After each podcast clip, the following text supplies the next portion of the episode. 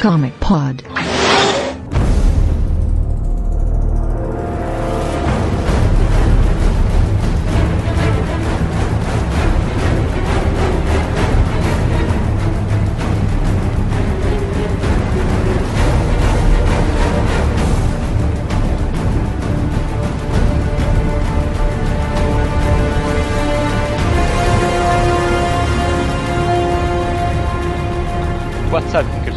Pós número 101 e-mail. Eu sou o Matheus Cadinho, estou aqui com o Vlad. Ah lá. E estamos aqui para uns comentários e e-mails relacionados ao último pod, pod 101, em que a gente falou sobre o filme do Batman.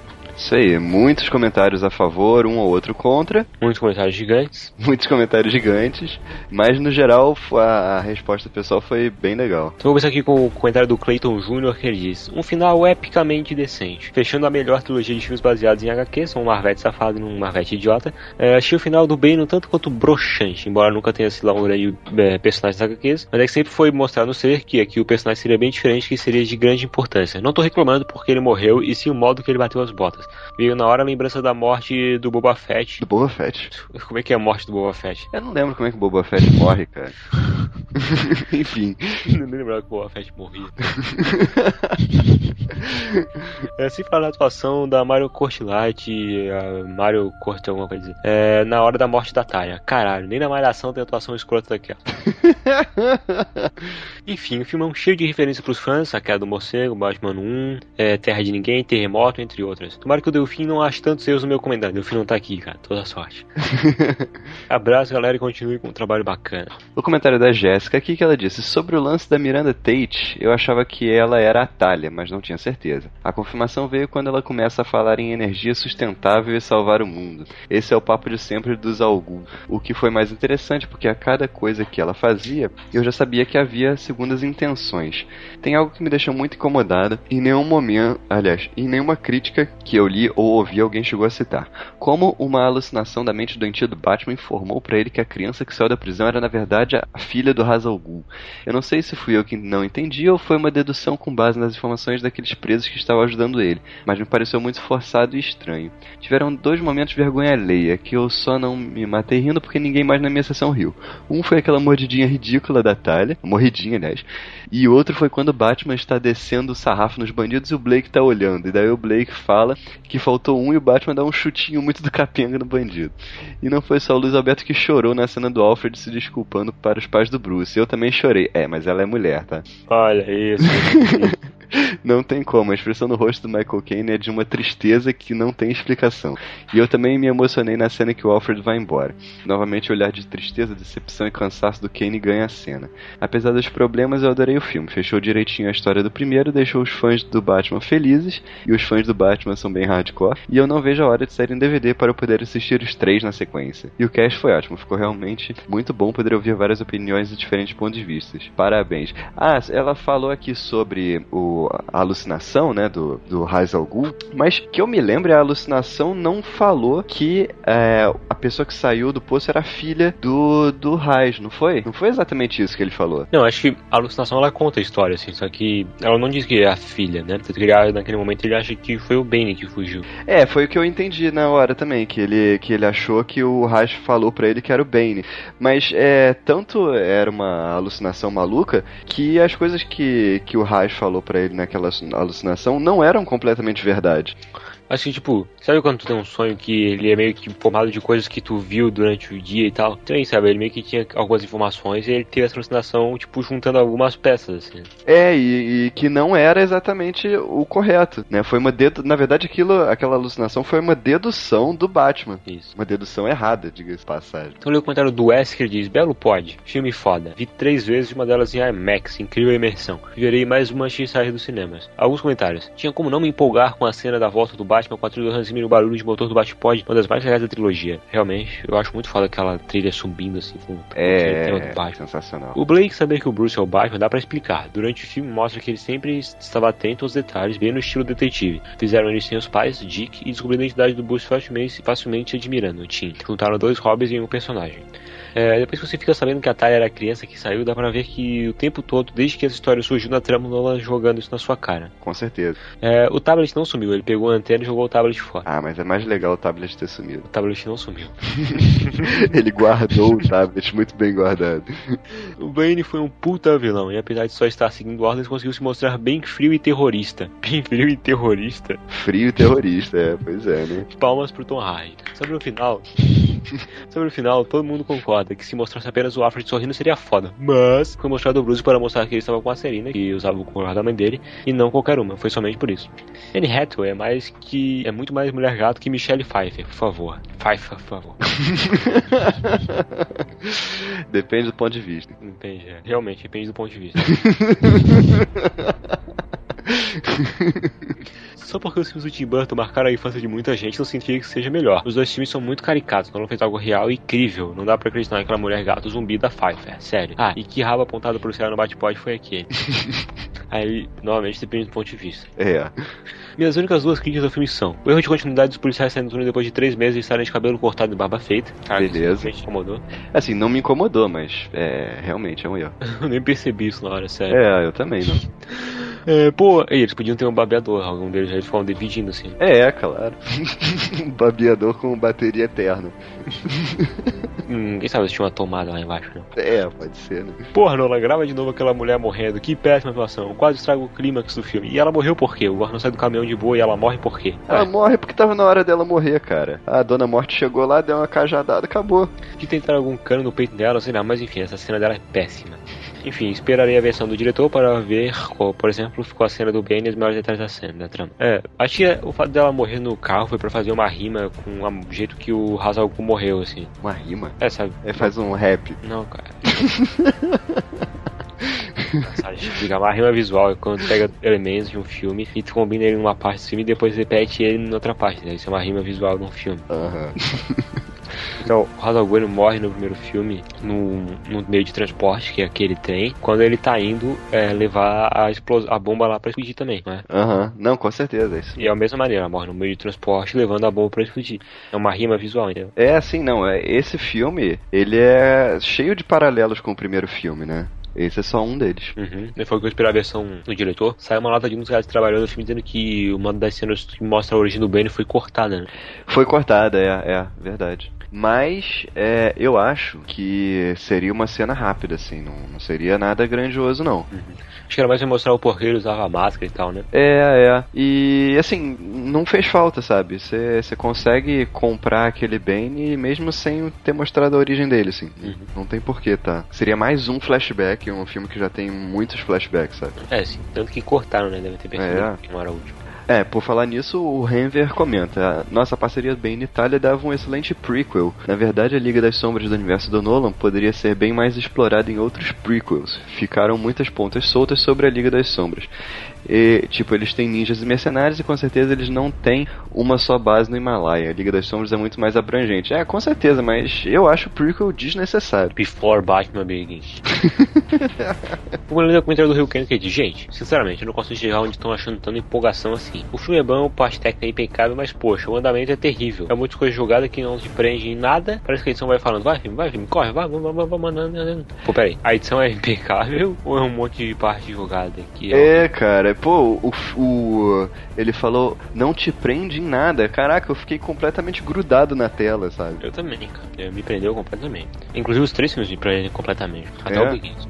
As situações são risíveis, a motivação da volta do Batman não convence, assim como a motivação da mulher gato. Há um excesso de resoluções que se apoiam muito na suspensão de descrença, uma porrada de coincidências. Sim, cara, é Se disso você que assistir um são... filme do Batman, tu tem que ir com a suspensão de descrença muito alta, cara. É, cara, é disso que são feitos filmes de heróis, sabe? E, sério, eu acho que o povo deve estar anestesiado pela sequência final. Da bomba até o e aí, firmeza do Andy, e não consegue enxergar que o filme tem muitos defeitos e que eles incomodam. Não, cara, eu consigo enxergar que o filme tem muitos defeitos, eles não me incomodam muito. É, assim, é claro, o filme tem, tem muitos defeitos, com certeza. Mas, pô, isso é o de menos, sabe? A, a- a trama é tão envolvente que você nem percebe a maioria deles. Adendo pro Sicas. Quem é Sicas? Ficas, cara, acho que ele comentou no, no site errado, né? Eu acho que o Nolan colocou a personagem de três Robins no Blake. Ou como já dito, do Grayson, o fato de, de, de às vezes ser impossível e hothead como Todd, e o fato de ser esperto a ponto de identidade do Batman como o Drake.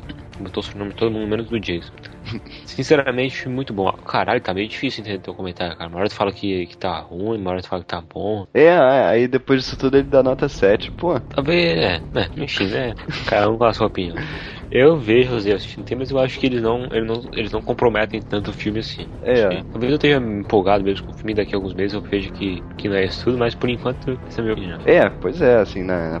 Quando você vê pela primeira vez, não dá pra ver a maioria desses defeitos, né? Depois você vai vendo de novo e tal, aí você vai enxergando um pouco mais, mas pô, e por falar em críticas, né? O Valmer faz mais críticas ao, ao filme aqui. Ele começa assim, sinceramente, tá muito difícil acreditar que a mesma equipe de roteiristas e diretor que foi responsável por realizar o extraordinário TDK tenha cometido esse Cavaleiro das Trevas ressurge. Até fico imaginando que desde o início da pré-produção e escolha de elenco, um bando de terroristas estivesse mantendo o tempo todo os familiares deles sob mira de escopetas e com bombas atadas aos seus corpos, enquanto eles, os roteiristas e o diretor, tinham que seguir à risca todo um cronograma minucioso elaborado para detonar a conclusão da presente trilogia do Batman no cinema. Certamente esse bando estaria a serviço da Marvel, assim como o serial killer lá nos Estados Unidos que atacou aquele cinema do Colorado durante o avant premiere com o intuito de reduzir a frequência dos americanos na sala de cinema para ver o filme e causar prejuízos extremos ao Warner. Com certeza, cara. Assim, o terrorista tava, tava com certeza tentando causar prejuízos ao Warner. Isso não tem a menor dúvida disso. E, e ele era um,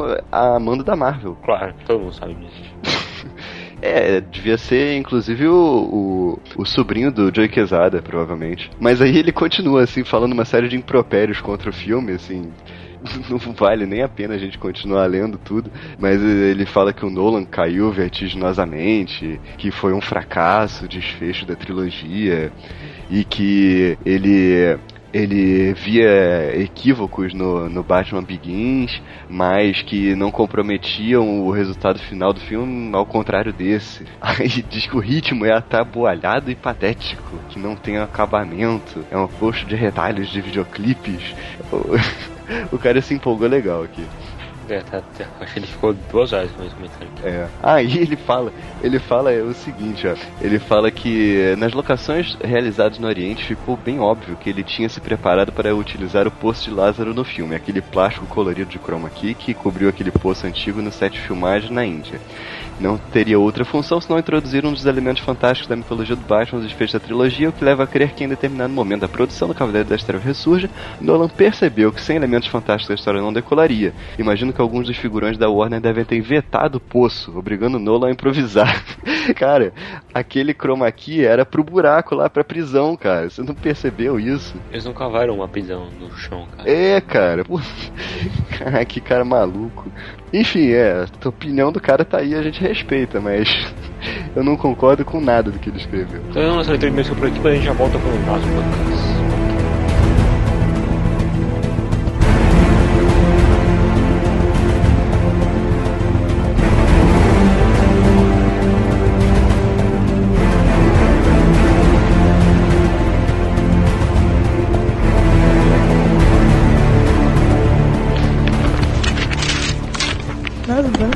Bom, indo nas bancas de hoje, a gente tem que falar de um encadernado que chegou nas bancas é, já tem um tempinho, já deve ter quase um mês provavelmente, que é o Sandman apresenta Lucifer, o Diabo à Porta, né, que traz a minissérie do Lucifer em três partes e depois as quatro primeiras edições da série mensal dele, escrito pelo Mike Carey. Lucifer é um spin-off, né, do, de Sandman, que é o personagem que a gente viu nas primeiras edições lá do Sandman, e logo depois daquelas primeiras edições ele deixou o inferno e tal, e aí toda essa história mostra o que aconteceu depois, né? A primeira é aquela Sandman Presents Lucifer, né? Uhum. E é uma historinha bem simples, assim, né?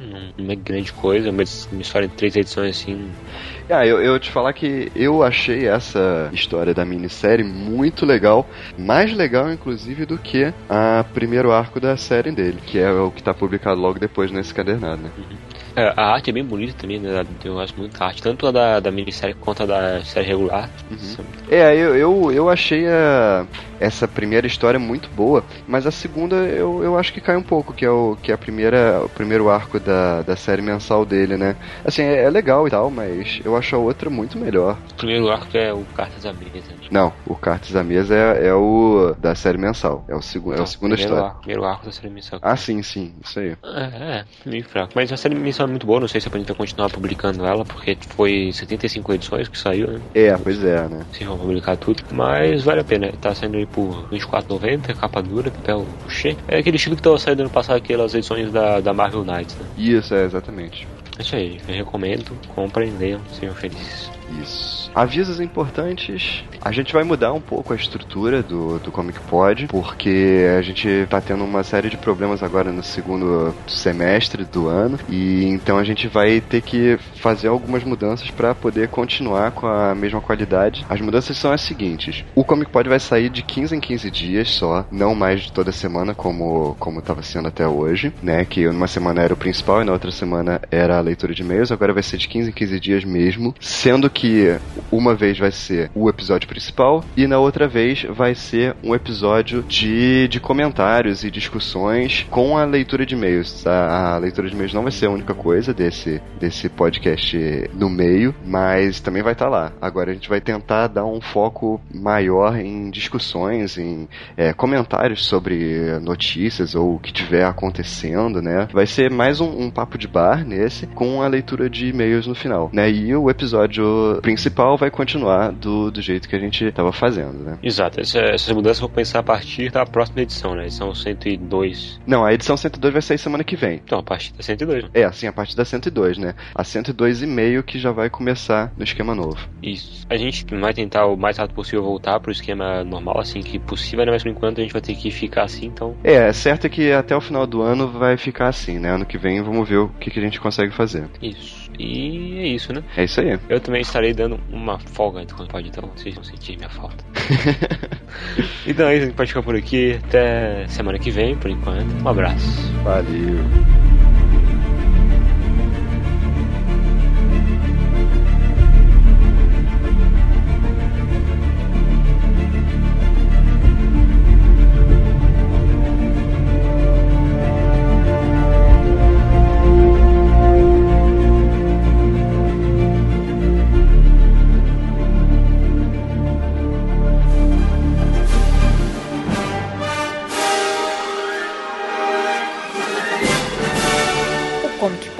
O podcast do site terrazero.com.br.